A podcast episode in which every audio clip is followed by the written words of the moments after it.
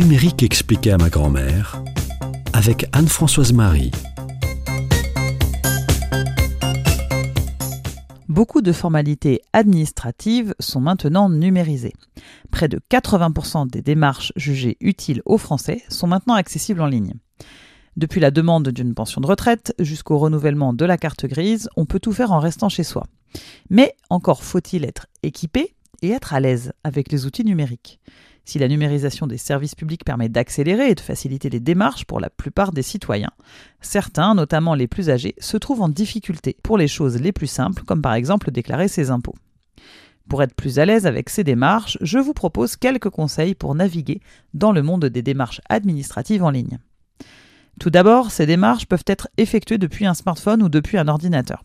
Je vous conseille d'utiliser plutôt un ordinateur. Vous pourrez ainsi plus facilement imprimer les documents ou encore avoir plusieurs fenêtres ouvertes et passer de l'une à l'autre, ce qui est possible sur smartphone mais tout de même un petit peu moins évident. Ensuite, quand vous démarrez une démarche, soyez bien vigilant à être sur le site officiel.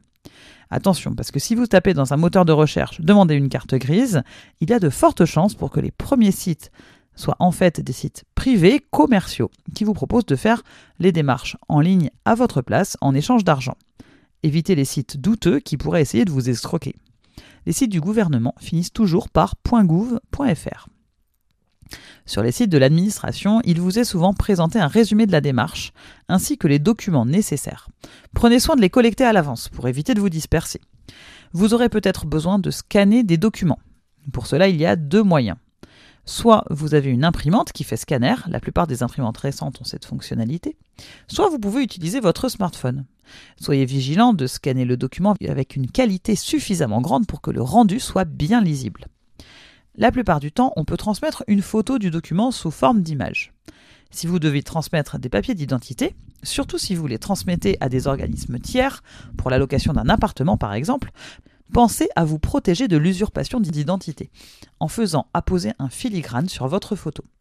Sur le site filigrane.beta.gouv.fr, les demandeurs peuvent ainsi ajouter un filigrane très facilement sur leurs documents avant de les envoyer à un tiers.